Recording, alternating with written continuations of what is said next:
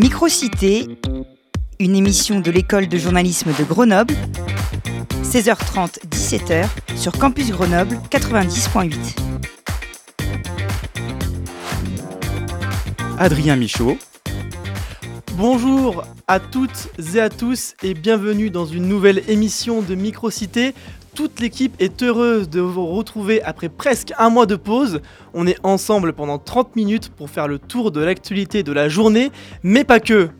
Le mondial de football au Qatar débute dans deux jours, une Coupe du Monde controversée, aussi bien politiquement que sportivement. Léa Surmeli et son invité aborderont la question des relations diplomatiques et économiques entre la France et cette pétromonarchie dans le dossier de la semaine. En fin d'émission, Margot Beaugrand s'intéressera à une boisson incontournable de l'hiver grenoblois, le Green Show, et vous allez voir, son histoire vole des tours. Il est 16h31 et on est ensemble jusqu'à 17h sur Radio Campus Grenoble 90.8. Vous connaissez désormais tout le programme de l'émission et avant notre débat, il est temps de se plonger dans l'actualité de la journée. Nino, Nino d'Albera. Bonjour à toutes et à tous. Le verdict du procès Mias est tombé, Juliette Murie reviendra sur cette affaire. L'essence encore, et ce n'est pas loin d'être la goutte de trop pour les automobilistes. Enfin, dans 48 heures débute la Coupe du Monde, Yara Zirba est allé voir si les bars étaient prêts. La conductrice de bus de l'accident de Mias est-elle responsable de la collision mortelle avec un TER Oui, a répondu le tribunal correctionnel de Marseille cet après-midi. Il condamne la chauffeuse à 5 ans de prison, dont un ferme, Juliette Murie. Rappelez-vous, en décembre 2017, une collision entre un bus scolaire et un train à un passage à niveau de Millas dans les Pyrénées-Orientales. Face à l'impact du choc, le bus est coupé en deux.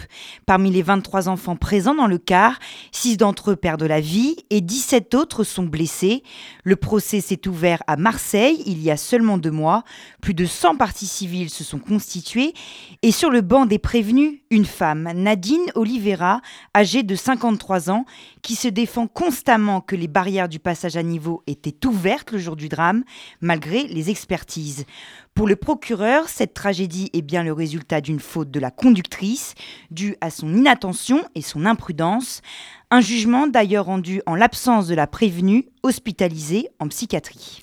Plus de la moitié des rescapés de l'Ocean Viking ne peuvent pas entrer sur le territoire français.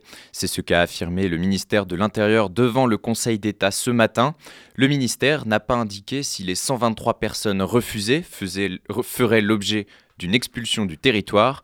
Pour rappel, le navire Ocean Viking était arrivé à Toulon avec 234 migrants à bord vendredi dernier.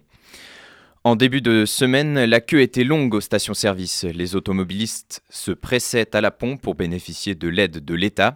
Oui, mais voilà, elle a baissé de 20 centimes mercredi, une réduction que des Grenoblois regrettent. Augmenter les courses, etc. Et au lieu de nous aider, bah, les aides qu'il y a eu, bah, ils les rabaissent, donc euh, c'est dommage. Euh, tout augmente en fait et les salaires n'augmentent pas. Si je me déplace en bus pour aller au travail, c'est une heure le matin, porte à porte, une heure le soir, contre 20 minutes en voiture.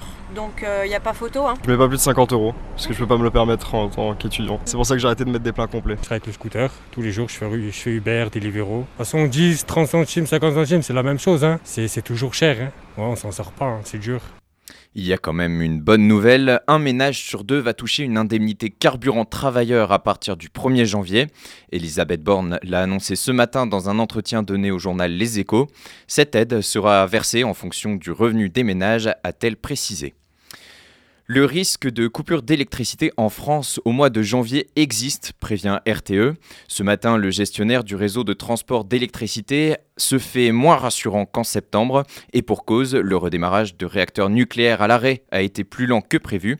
RTE appelle les Français à réduire leur consommation sous peine de coupure. Cela dépendra de la fraîcheur de l'hiver, précise le gestionnaire. Se déplacer en train ou en avion en France va coûter plus cher. La SNCF a annoncé ce matin une hausse de 5% des tarifs de ses TGV. Le prix des vols nationaux a quant à lui augmenté de 17% en un an.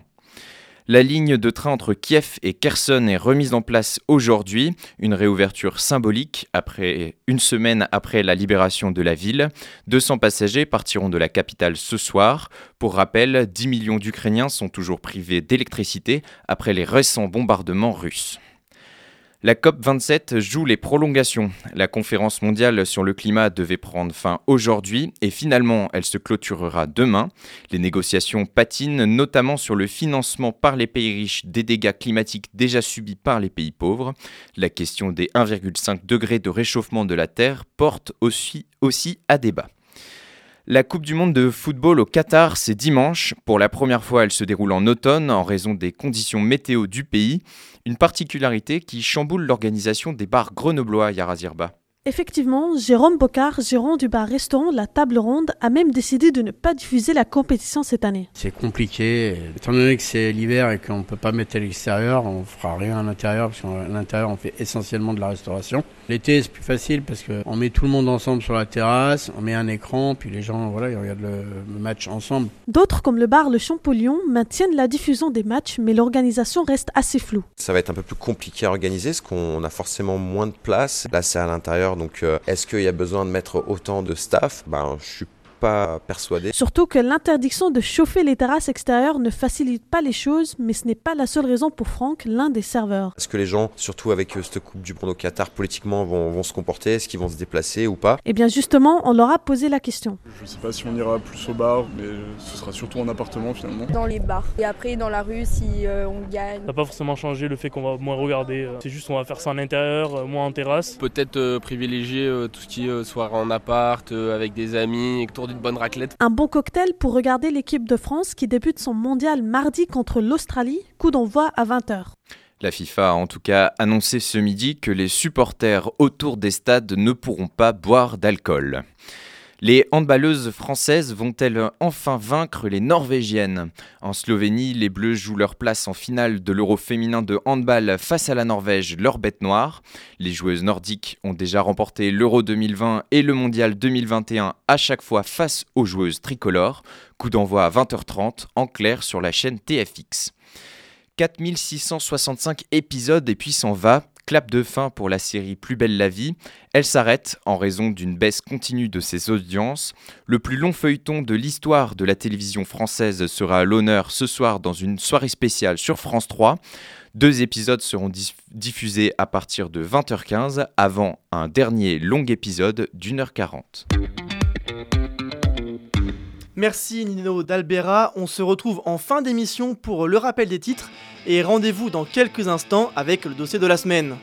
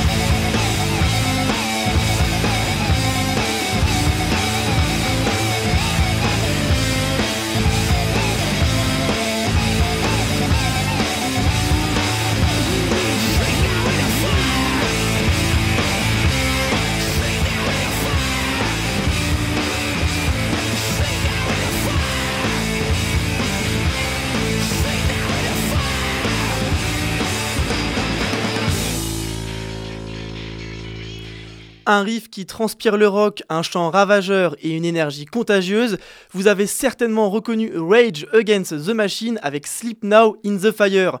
Il est 16h41 et vous écoutez Microcité, c'est l'heure maintenant du dossier de la semaine. Le dossier de la semaine. Le sport est-il politique? Dans deux jours débute la Coupe du Monde de football au Qatar, un mondial controversé placé sous le feu des critiques. Léa Surmeli et Adam Benamouda se sont penchés sur les relations diplomatiques et économiques entre la France et le riche pays du Golfe. Bonjour Léa. Bonjour Adrien. Aujourd'hui, on va parler de diplomatie et de sport avec vous, Jean-Marc Roux. Merci d'être avec nous. Vous êtes le directeur des relations internationales de Sciences Po Grenoble et du master intégration en Méditerranée et au Moyen-Orient. Mais avant de vous donner la parole, je me tourne vers vous, Adam Benamouda. Bonjour Adam. Bonjour Léa. La très controversée Coupe du Monde au Qatar débute dimanche et les voix s'élèvent pour protester contre son organisation. En ligne de mire, un très lourd bilan carbone et des atteintes aux droits humains. Aucune équipe ne boycotte la compétition, mais certaines prévoient des actions collectives comme l'Australie, l'Angleterre et le Danemark. Adam Benamouda, qu'en est-il côté français? Eh bien, c'est encore un peu flou. Euh, le capitaine Hugo Lloris a annoncé lundi qu'il ne porterait pas le brassard arc-en-ciel en soutien à la communauté LGBT. Il l'a justifié par l'absence d'accord de la FIFA et de la Fédération française de football à propos de ce brassard et la volonté de se plier aux règles et exigences du pays hôte. Mais le capitaine des Bleus a également affirmé qu'une action serait bel et bien menée. Il n'a en revanche apporté aucune précision à ce sujet, mais cette action sera collective, signe que son avis est partagé. En tout cas, Emmanuel Macron s'est montré clair de son côté. En effet, hier, le président de la République s'est positionné contre le boycott et a exhorté de ne pas politiser le sport. Selon lui, il aurait fallu réagir en 2010 quand la Coupe du Monde a été attribuée au Qatar. Le chef d'État a également pris la défense de l'Émirat en expliquant que celui-ci était en train de changer de modèle. Des déclarations plutôt complaisantes. Pour rappel, la France est le deuxième pays européen dans lequel le Qatar investit le plus, derrière le Royaume-Uni. Jean-Marc je vous donne la parole. Euh, la France et le Qatar ont noué des liens en 1971, date de l'indépendance du Qatar. Est-ce que vous pourriez nous raconter un petit peu comment ces deux États ils, sont, ils en sont venus à nouer des relations? Ben, en réalité, oui, comme vous le rappeliez, euh, le, Qatar a obtenu son indépendance en... était un protectorat britannique qui a obtenu son indépendance en 1971, comme d'ailleurs au même moment que la plupart des pays du Golfe, à part l'Arabie saoudite, hein, sont devenus véritablement des, États euh, indépendants. Et euh, effectivement, euh, le Qatar en particulier a noué des relations assez vite avec la France. C'était un des premiers pays du Golfe à ouvrir, à cette époque-là, qui a ouvert des relations diplomatiques euh, avec la France et en particulier qui a ouvert une représentation diplomatique en France. un des premiers voyages qui a été fait par l'émir du Qatar a été un voyage en France 1974. Également, il y a tout de suite eu des traditions de relations économiques culturelle, également de précepteurs, euh, éducateurs de la famille royale euh, au Qatar. Euh, en réalité, pour la France, c'était véritablement une nouvelle région à investir, puisque cette région n'avait jamais été sous domination française. Vous savez que les Français étaient plutôt influents au Proche-Orient, dans ce qu'on appelait le Levant, alors même que les Britanniques ont été très présents dans ce qu'on appelle plus largement le Moyen-Orient, parce que c'est c'était le chemin entre euh, l'Angleterre et euh, le pôle principal de l'empire colonial britannique qui était les Indes. Donc il fallait contrôler cette région et en particulier c'est pour ça que les Britanniques étaient dans le Golfe. Justement, vous parliez des relations économiques il y a un petit moment. quelles sont les relations économiques qu'entretiennent les, la France et le Qatar? La France est notamment l'une des premières cibles pour les investissements qataris. dans quel domaine est-ce que les Qataris investissent le plus en France? Ben, euh, Effectivement, euh, je crois que c'est un problème euh, global des, de ces monarchies du Golfe qui, sont des économies de rente basées sur le, le, le pétrole, c'est de en fait de se diversifier, de créer une économie et donc d'investir euh, bon, dans des pays différents ou dans des activités différentes de celles de, de la production de, de, gaz et de, pétrole. Donc le Qatar ne déroge pas à, à cette, euh, à cette euh, caractéristique, si j'ose dire. Et effectivement, la France est une de ses principales cibles en termes d'investissement, investissement de services, les sports par exemple faisant partie de- du, du service, mais également d'autres euh, activités. Je ne pense pas que le, le problème soit tellement un problème d'ailleurs de montant d'investissement, c'est plutôt un problème de, de transparence des investissements et des manœuvres que ce, ce à quoi ça peut donner ou des, des, des, des, euh, des suspicions euh, que, que ça peut engendrer au, cours des dernières années, ce qui a justement sur le Qatar euh, produit une forte littérature euh, mettant en cause justement l'opacité de, de ces investissements. Mais Euh, dans, quel- dans quels autres domaines que le sport, justement? Effectivement, également des activités euh, culturelles ou sociales. On a vu le Qatar investir dans les, euh, dans les banlieues également, dans des activités de, de services, euh, dans des, des entreprises de, de production de luxe également. Voilà pour l'essentiel, hein, pour l'essentiel. Alors même que la France, mais actuellement le, le- notre solde commercial avec le Qatar demeure euh, bénéficiaire, puisque la France exporte aussi euh, vers le Qatar de l'aéronautique, des armes en particulier. Elle a vendu des rafales hein, au Qatar, je crois une trentaine. D'accord. Euh, des, des produits de luxe, euh, des produits mécaniques, des, des, des productions électriques et informatiques, également des tuyaux métalliques et sont exportés. Et la France importe aussi des hydrocarbures, pas énormément, mais quand même une partie de son gaz, 2% de son gaz, hein, viennent du Qatar. D'accord. Euh, Il y a- un an, il y a des parlementaires qui ont signé une tribune pour renforcer la coopération euh, bilatérale entre la France et le Qatar, euh, jugeant que ce petit pays était un allié stratégique majeur dans une région de plus en plus explosive. Est-ce que vous pourriez nous, expliquer un petit peu, en quelques phrases, le rôle que joue la France au Moyen-Orient aux côtés du Qatar? Alors, je crois que cette, euh, cette euh, pétition auquel vous faisiez allusion, enfin cette, euh, cette tribune, était liée au rôle qu'a joué le Qatar au moment la, du départ des Américains et des Occidentaux d'Afghanistan, puisque le Qatar, finalement, s'est présenté un peu comme un pays lié aux Occidentaux qui pouvait parler avec en fait des partenaires auxquels, ou en tout cas des acteurs auxquels euh, les Occidentaux ne voulaient pas parler, comme par exemple les talibans. Donc le Qatar s'est entremis avec une conférence à Doha à l'époque, un peu comme l'a fait un des grands alliés du Qatar au, Moyen-Orient, qui est la Turquie. Et à l'époque, d'ailleurs, ça a créé une dissension entre la Turquie et le Qatar parce que euh, la Turquie n'avait pas été invitée à cette, euh, cette conférence. Mais je dirais que la France, en- stratégiquement à l'heure actuelle, s'est beaucoup plus rapprochée, a, tendance à modérer ses relations avec le Qatar, c'est beaucoup plus rapproché d'un autre État du Golfe euh, qui, est- qui sont les Émirats et qui sont d'ailleurs euh, un, un rival du Qatar puisque lors de la brouille entre le Qatar et les autres pays du Golfe en 2017 et lorsque le Qatar a été mis sous embargo de, de ces autres euh, par ces autres pays du Golfe, à commencer par l'Arabie Saoudite et, le- et- et- et les Émirats.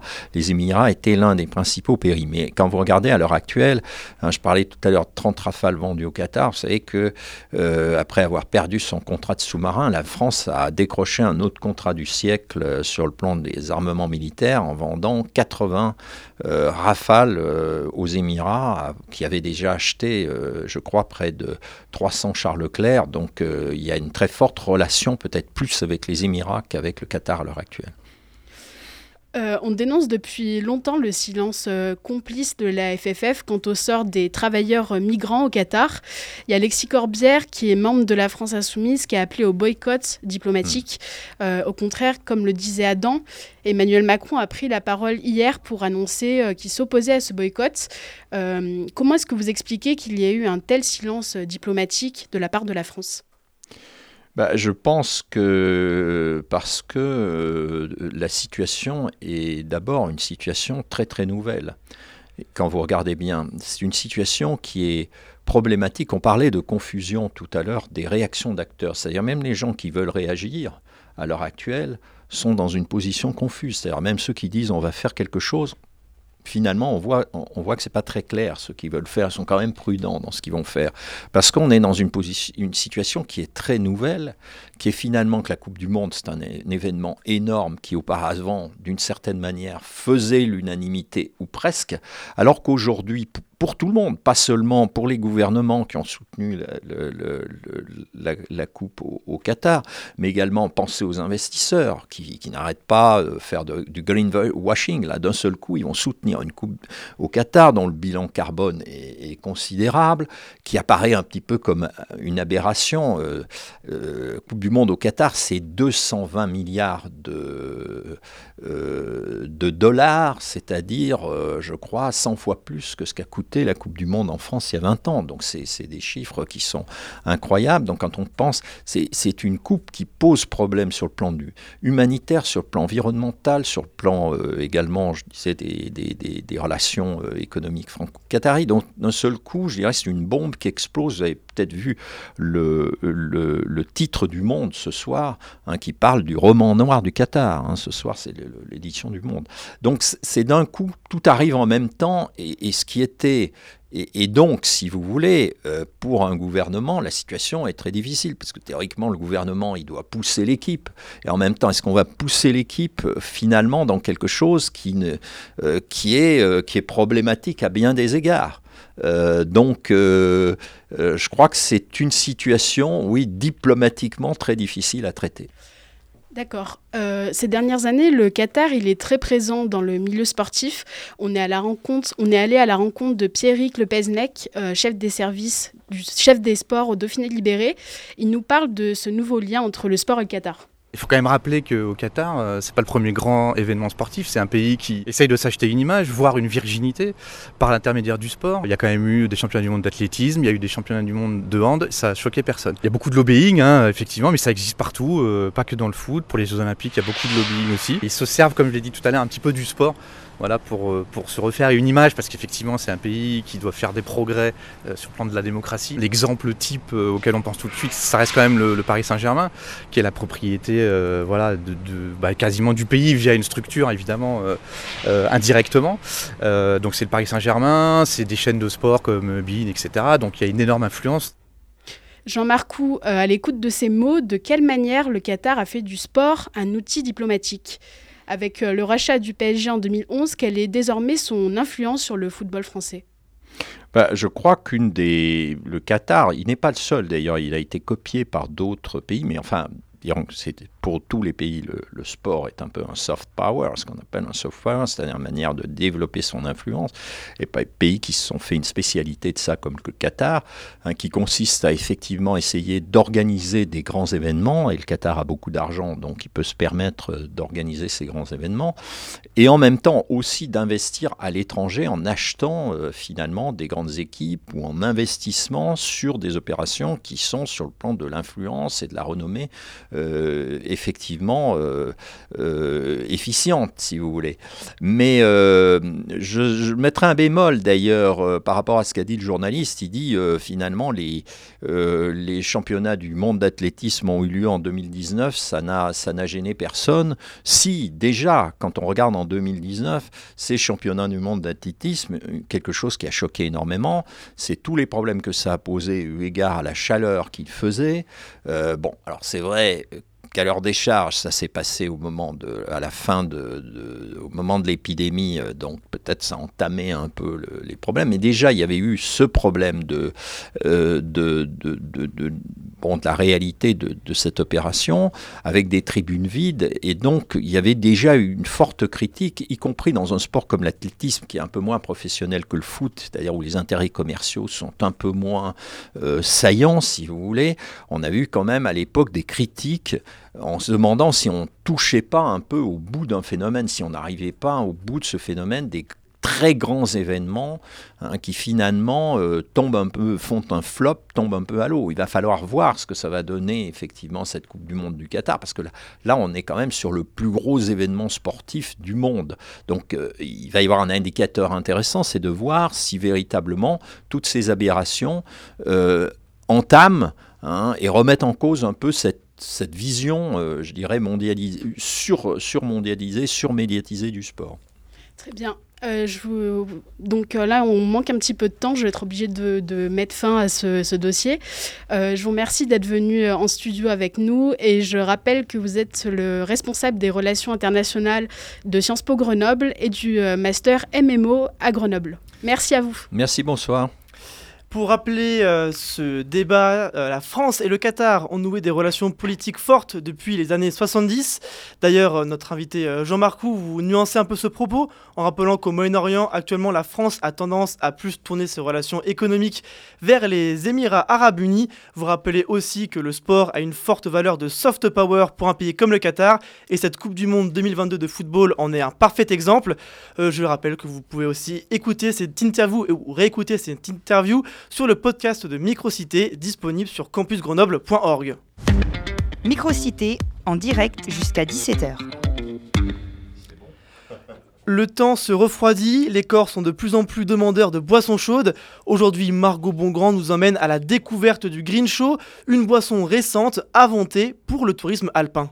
Prenez-en une tasse ou un verre, c'est le Green Show qui débarque en hiver et en Isère. Chaud vert, c'est un rapport avec l'écologie, je suppose. Alors non, pas vraiment. Euh, une boisson peut-être qu'on boit euh, aux périodes de Noël. Ah, on y est presque. Bah ici tout le monde connaît le Green Show en théorie, non C'est la chartreuse avec euh, dans le chocolat. Oui, vous avez bien entendu, le Green Show c'est un chocolat chaud avec de la chartreuse, une boisson iséroise qui réapparaît dès que le froid refait surface. À Grenoble, pas proposer de green show, c'est un peu dommage. On est dans le pays de la chartreuse, donc euh, c'est une boisson emblématique, je pense surtout pour l'hiver. Franck est barman au Champollion. Ceux qui connaissent pas trouvent ça assez affolant de faire du chaud avec de l'alcool, enfin surtout du, avec du chocolat chaud, donc euh, c'est surprenant. Surprenant mais envoûtant. Le mariage chocolat avec cet alcool fort à 55 degrés fonctionne. Explication de Sandrine Chapaz, chocolatière. Chimiquement, il est assez difficile de- d'associer de, l'alcool avec du chocolat, mais quand on y arrive, eh bien, le résultat est vraiment très intéressant. On se retrouve avec deux forces en puissance, c'est-à-dire la force du chocolat noir et la force de la chartreuse et ses notes aromatiques très particulières et complexes. Mais alors qui a donc eu l'idée de ce mélange improbable? Nicolas, guide conférencier à l'Office du tourisme, remonte aux origines. Ça a été un, un peu instauré comme ça par les stations de ski qui faisaient des dépôts d'accueil pour les nouveaux arrivants le samedi et ils ont tout naturellement en fait trouvé le green show. En tout cas, ça s'est démocratisé comme ça. C'est vraiment les stations qui voulaient une boisson un peu festive, locale, conviviale en fait. C'est devenu une tradition en fait. Ça a un peu quitté les sommets alpins et c'est venu jusqu'à Grenoble. Et oui, local, car la chartreuse est une liqueur fabriquée exclusivement en Isère. C'est une boisson historique hein, du XVIIe siècle, euh, toujours faite aujourd'hui par les moines, les moines chartreux. C'est surtout un mystère en fait, puisqu'il y a 131 plantes, mais on ne sait pas lesquelles c'est. Il y a une recette, voilà, mystère qui s'est transmise de génération en génération de, de moines, et c'est un- une part d'histoire de notre région. Et peu importe votre base de chocolat chaud, ce qui fait la différence, c'est bien la chartreuse. Il en existe deux types et chacune a ses qualités pour la chocolatière Sandrine Chapaz. On va avoir des différences entre la chartreuse verte et la chartreuse jaune. La chartreuse verte sera beaucoup plus végétale et la chartreuse jaune beaucoup plus ronde en bouche. Mais les deux matchent hyper bien avec le chocolat. Ce puissant combo manque à être connu, mais il pourrait faire de l'ombre à la boisson phare de nos hivers. Le Green Show est à la carte de plusieurs bars grenoblois comme Le Palais, dans lequel Thierry est serveur. Ça permet d'avoir une boisson chaude, alcoolisée, un peu différente du vin chaud, un peu plus dynamique. Alors, chocolat chaud chartreuse, ça vous tente? Nous rappelons quand même euh, que l'abus d'alcool est dangereux pour la santé et qu'il faut en consommer avec modération. Microcité, il est 16h59, le rappel des titres Nino Dablera. L'indemnité carburant bénéficiera à un ménage sur deux, a annoncé Elisabeth Borne ce matin. Autre titre de la journée, la conductrice du car de l'accident de Millas qui a causé la mort de 6 enfants a écopé de 5 ans de prison, dont 4 avec sursis cet après-midi. Microcité, il est. Il est 16h59 et c'est déjà fini. On se retrouve retrouve le- pas la semaine prochaine, mais le 2 décembre. Bonne soirée, au revoir.